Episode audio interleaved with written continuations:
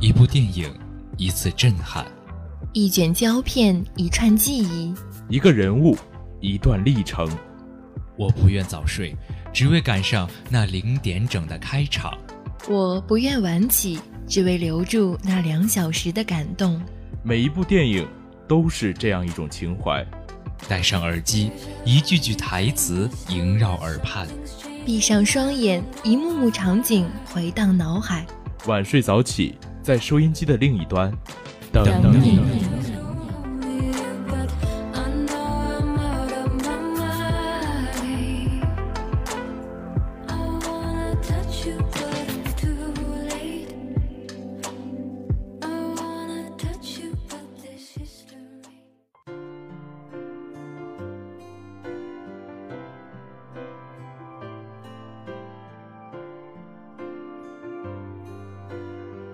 各位听众朋友，大家好，欢迎收听本期的晚睡早起，我是小波柠檬，我是小波小白，哎，这也是柠檬第一次跟小白一起搭档录节目。小白其实现在心里还是有一点紧张，因为这是第二次录节目，相当于。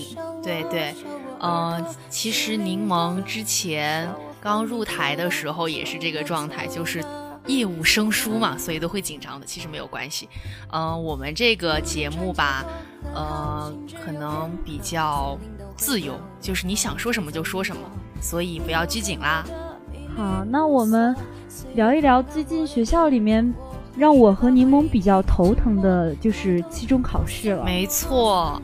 突如其来的一个期中考试，那柠檬其实是知道最近会有这个期中考试的，但是教务处出的一个考试名单里面，有一些是我已经知道的，但是在上课的时候，老师又突然可能是临时决定吧，他自己决定要考期中考试，这这个就是非常吓人的事情，晴天霹雳呀！对，而且我们是下周就要上机考这个试，相当于是只有。三四天的准备时间，微闭实验课是吗？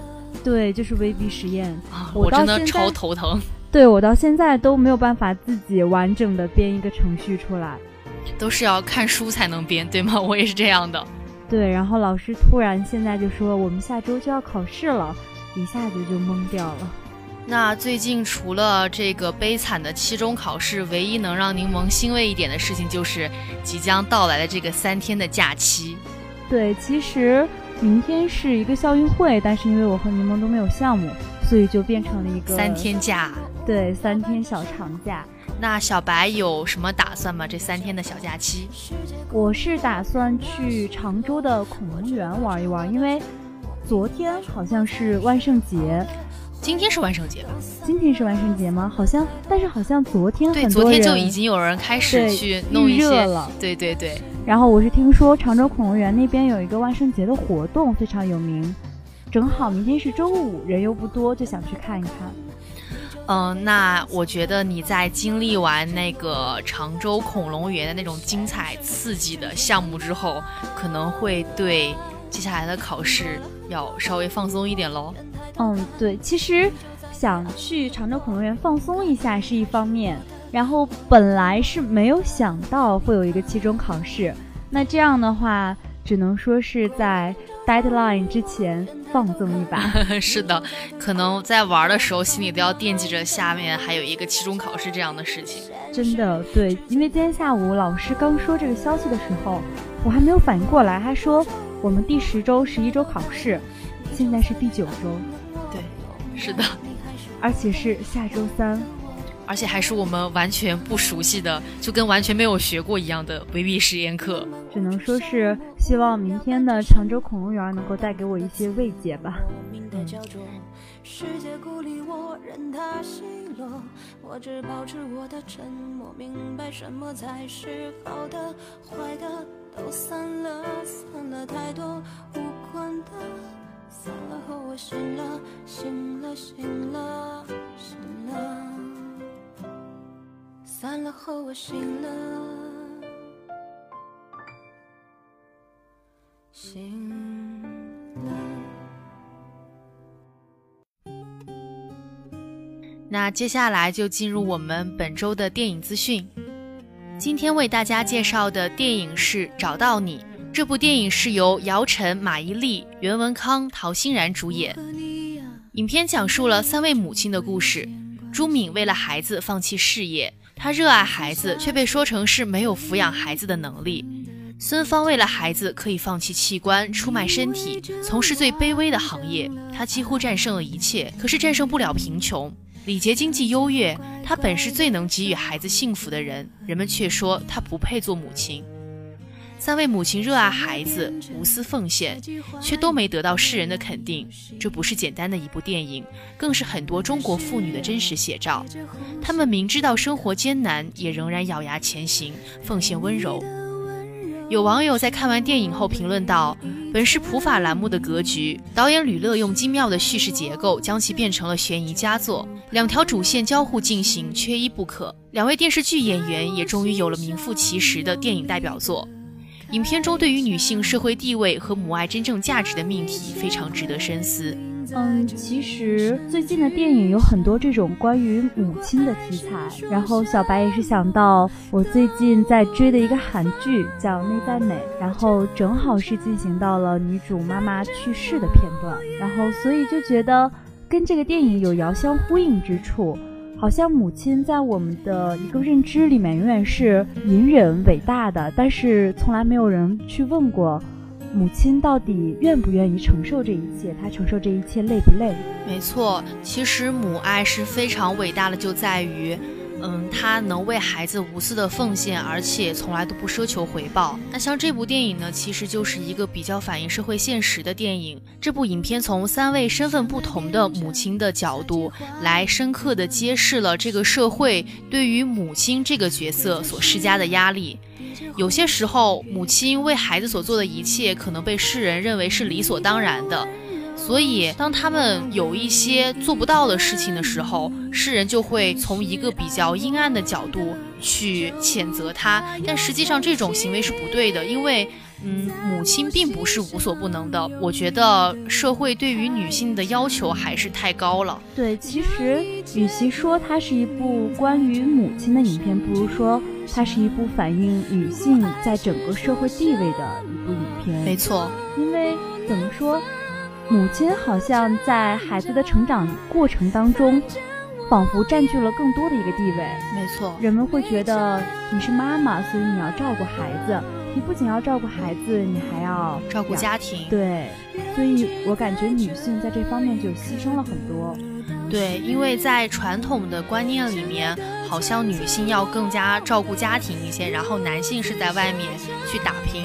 但是随着现在这个男女逐渐的平等，那女性呢也开始在外面去拥有自己的事业，去拥有除了家庭以外的更多的生活的方面。但是就是世人的观念还是始终把家庭。照顾家庭的这个责任放在女性身上，所以也就是相当于女性的身上肩负了两方面的压力，一个是对外的，一个是对内的，一个是对于孩子、家庭、丈夫，一个是对于外面的事业等等这样的事情。我觉得这一部影片还是会给大家带来很多的思考。那这部影片也有两个非常出色的演员，就是姚晨和马伊琍。嗯，这两个演员，我觉得好像之前也没有太多的在大荧幕上出现过，很多时候都是拍电视剧的，对不对啊？对，其实姚晨在这部剧里面也是饰演了一个律师的角色。其实姚晨在原来和吴秀波一起合作的电视剧当中也饰演了一个律师的角色。我和妈妈是一起看过那部剧。觉得在这个电影当中，姚晨仿佛更能够投入进去，更能够意识到她是一个律师，而不是演员本身。对，因为我记得当时在那个《离婚律师》那部电视剧中，姚晨饰演的那个律师的角色，应该说还是比较。就是那个电视剧的一个形态是比较阳光的，整个走的是一个成功女性的一个路线。在这部电影里面，姚晨饰演的这个律师，她更多的是从她不同的身份、不同的角色这个方面来剖析，所以可能更加深入一些吧。对。然后当时我最初关注到这个电影，其实是因为马伊琍。这个电影呢是在电影节上获得了一个奖，然后当时马伊琍当天是上了热搜，她的获奖感言是：感谢我的先生文章。给了我这样一个体验生活的机会。我相信，其实是话外有话，因为她在这部电影中的一个角色，也是被丈夫相当于说是背叛的一个角色吧。但是现在两个人的感情生活好像也没有过多的向媒体去披露，但是我相信，对于任何一个女性来说，那样的一段经历肯定给心里留下了不小的创伤。没错。马伊琍在荧幕上，在对外的媒体上面展现的都是一个大女人的形象，非常的坚强，非常的大度。但是实际上她内心到底是怎么样的，我们也不得而知。就像这部电影里面的人物，她可能在外面表现的并没有把自己心中的那些创伤表现出来，但是实际上他们心里真的是隐藏了非常多的东西。对，其实这部电影除了它是一个。双女主的电影，而且也是加入了一些悬疑的题材。近年来，好像咱们中国电影越来越多的在涉及这种悬疑片的，对，用剧情来吸引一个观众的兴趣。呃，因为如果纯粹的这种亲情或者是社会形态的反应。去作为一个主导，可能大家不太会有很多的兴趣，但是一个悬疑的剧情线可以带引人入胜，就是带人一步步走入这个故事里面。对，这部影片就用了完全本土化的现实主义题材，然后用了新闻纪实式的拍摄手法，出色的运动镜头和双女主出色的表演，把当下都市婚姻问题、女性选择问题、阶级矛盾、人性善恶都一一展现。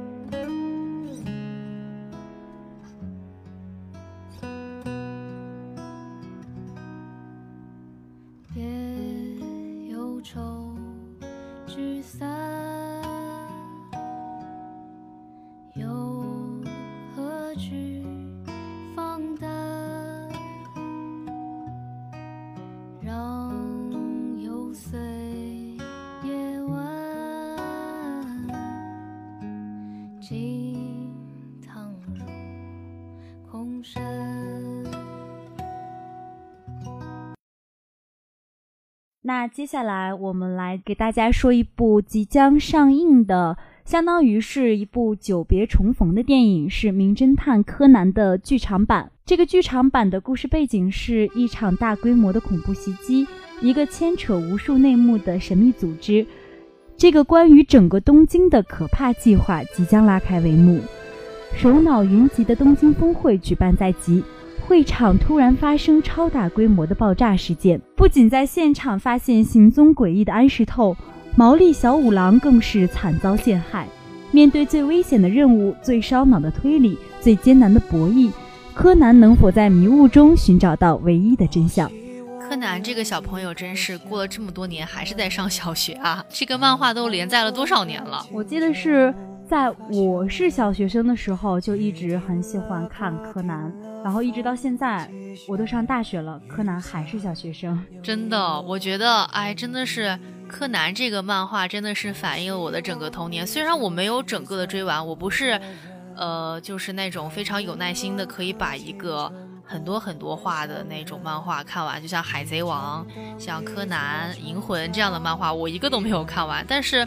怎么说呢？因为断断续续的看着，所以，呃，还是对剧情有一定的了解，然后觉得它能代表我的整个童年。对，而且柯南有一点非常好的是，它基本上上集和下集之间没有什么联系，所以我可以这样中断着看，不用连着看。对，基本上就是电视上在放哪一集我就看哪一集，但是如果这一集不看完，我是晚上一定睡不好觉。对，呃，柠檬还是比较喜欢这种。探案啊、悬疑啊这种题材的，觉得看上去非常的有意思。其实柯南的这个剧场版应该是等了很久。我记得我上一次看柯南最新的剧场版的时候是在高中，哎，其实也没有等很久，等了大概有两三年，然后才出来这样的一个柯南剧场版。然后相信如果到时候身边有很多柯南迷的朋友知道这个消息之后，也是说一定要去支持一下我们柯南的这个大电影。哎，我发现最近很多的像这种连载的漫画都拍了剧场版，比如说柠檬前一段时间去看的《哆啦 A 梦》的剧场版。嗯，那其实可能有些人会觉得这个电影比较幼稚一些吧，就是《哆啦 A 梦》。然后像柠檬这样的一个。成年人好像去看它有一些奇怪，柠檬也是这样觉得，因为，呃，我去看那个电影的时候，整个电影院里面全是小朋友，只有我一个大人，孤零零的捧着爆米花坐在那儿，我觉得非常的嗯难以言喻。但是其实我们有的时候去看这些。剧场版我觉得是对童年的一种纪念，因为哆啦 A 梦、柯南这些这些，因为哆啦 A 梦、柯南这些动画片，我觉得是我们那一代九零后的没错独家记忆。对对，那嗯，柠檬一直都比较喜欢去电影院看一些可能大家觉得不应该是我这个年龄看的一些电影，比如说。呃，像小黄人之前的那个电影，我也是去看了，就经常会去看一些整个电影院都是小朋友，然后我一个小我一个成年人坐在那儿那种电影。嗯，但是有时候我会觉得这种电影反而更能够给我一些惊喜，因为小黄人我也是去看了，那时候应该是在新年档期上的，对对，真的是一整个影院都是充斥着妈妈，我要这个，我要这个。一群小孩在一起一起看电影，其实那时候会觉得自己还是挺年轻的，对，会很有代入感。那喜欢柯南的同学，可以在十一月九号的时候去关注一下这部《名侦探柯南》剧场版。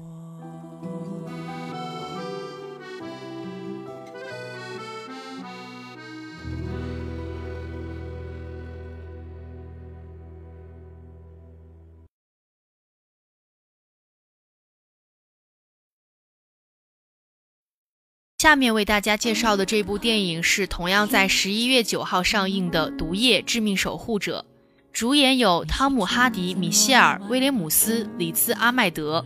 二零一八漫威压轴巨制《蜘蛛侠：最强劲敌毒液》强势来袭，曾主演《敦刻尔克》《盗梦空间》等口碑大片的肌肉型男汤姆·哈迪，在本片中饰演毒液的宿主埃迪·布洛克。身为记者的埃迪在调查生命基金会老板由里兹·阿麦德饰演的卡尔顿·德雷克过程中，事业遭受重创，与米歇尔·威廉姆斯饰演的未婚妻安妮·韦因的关系岌岌可危，并意外的被外星共生体入侵，历经挣扎对抗，最终成为拥有强大超能力、无人可挡的毒液。其实小白相当于是看过这个毒液的前传。我突然想起来，我是在蜘蛛侠的电影里面有接触到这个毒液，然后当时是蜘蛛侠电影一结束之后，漫威迷对于毒液这个角色的呼声很高，所以由此呢，漫威就出了一部有关于毒液专门的一个电影。其实当时看的时候是觉得这个毒液有一点点可怕和恶心，但是没有想到这次。我是看了一下预告片，感觉这部《毒液》是跟漫威宇宙完全不同的两种风格。因为我们知道漫威的片子一般都是一些比较幽默、欢快、明亮的，我甚至觉得这部《毒液》是比较偏向于 DC 出品，对，比较黑暗的那种。对，嗯，那我觉得这应该也是漫威给广大的影的一个惊喜吧，因为之前都是以。一种好像超级英雄非常正面的一个角色来表现的。那这一次这个毒液呢？哦，柠檬也是之前在微博热搜上看到了这个毒液的预告片，呃，也看到了有很多人都在惊呼说，呃，感觉非常有吸引力。那喜欢这部影片的同学呢，就可以找时间去看一看。那接下来说一部今天上映的电影是《胡桃夹子和四个王国》，它的主演是米斯科普兰、麦肯齐福伊和摩根弗里曼。《胡桃夹子和四个王国》改编自一个法国的童话故事，由迪士尼出品。影片中的主人公克拉拉一直在寻找一把钥匙，这把与众不同的钥匙将可以开启已故母亲装有无价之宝的盒子。在教父德罗塞尔梅耶举办的一次节日聚会上，一根金线指引着他找到了这把梦寐以求的钥匙，却在瞬间消失，进入一个陌生而神秘的平行世界。在平行世界里，克拉拉结识了士兵菲利普、一群老鼠，以及分别掌管雪花王国、鲜花王国、糖果王国的三位国王。克拉拉和菲利普必须勇敢地接受第四位国王暴君姜母的考验，才能够找回钥匙，并将和平重新带回这个即将摇摇欲坠的平行世界。嗯，这其实是一部真人的动画电影。那之前迪士尼也把那个《美女与野兽》改编成了真人的动画电影，对吧？对，是由女神艾玛沃森主演的。对，她非常的美啊，超美。所以我觉得迪士尼其实在打造这种动画改编的真人电影上面还是非常用心的。我记得之前有人在网上把那个真人动画电影的场景跟原版动画的也做了一个对比。有很多东西都是真的，完完全全百分之百的还原。对，感觉迪士尼在动画这方面真的非常用心，它的一些动漫电影的特效可以说是非常的棒。对，感觉也是给了孩子们一个真正的童话世界。因为当时小白也去过迪士尼的一个主题公园，里面的一些城堡呀，还有里面的一些公主的扮演者。都非常的敬业和逼真，我当时是真的有那么一瞬间怀疑，哎，是不是真的有这个公主和魔法的存在？对，迪士尼的动画不仅是给孩子们带来了很多美好的童年的回忆，也是给我们这些童心未泯的大人一个机会，去再看一看这种，嗯，王子呀、公主这样的故事。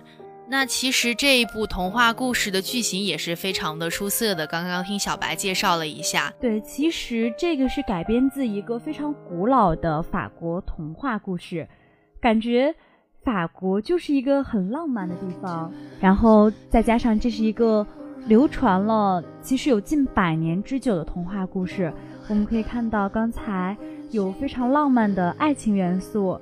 也有很吸引人心的一些剧情，比如说要找到钥匙，然后要通过层层关卡，然后才能够把和平带回这个平行世界。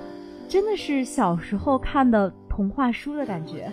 对我发现迪士尼非常擅长于把各个国家的那种故事放到自己创作的元素里面，比如说他以前把中国的花木兰的这种故事也是运用到了童话的创作中。哎，最近花木兰是不是也要拍真人电影了？说是刘亦菲演的。对，又是我的另一位女神刘亦菲。她她好会找女神呢，她找的每一个真人的动画电影都是找的，基本上都是。那个国家的女神，对对对。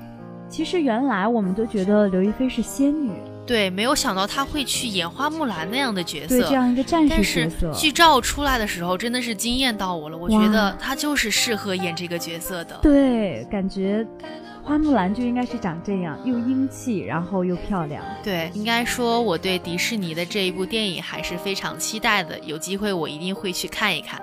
对，其实。每一次心情不好的时候，就想去看一看迪士尼的电影，因为就算是它是一个我从开头就能够猜到结局的故事，但是我还是想要看下去。整个在看的过程中，仿佛都是带着一种姨母笑，对，非常美好。而且它总是能够带给人一些积极向上的那种正能量。嗯，就像我之前应该说最近看的迪士尼的动画电影就是《冰雪奇缘》。他的那个故事到最后的时候，都是能带给人一种非常振奋人心的力量，能够吸引人向善。对，说起《冰雪奇缘》，其实迪士尼不仅是在选角，还有它的特效上非常出色，感觉它每一次的电影的配乐也会引起一个爆点。对，那首《Let It Go》也是传唱很久。对，希望大家有时间都可以去看一看这部不错的《胡桃夹子和四个王国》电影，去体验一把童年的感觉。那本期的晚睡早起到这里就要和大家说再见了。我是小波柠檬，我是小波小白，我们下期再见，拜拜。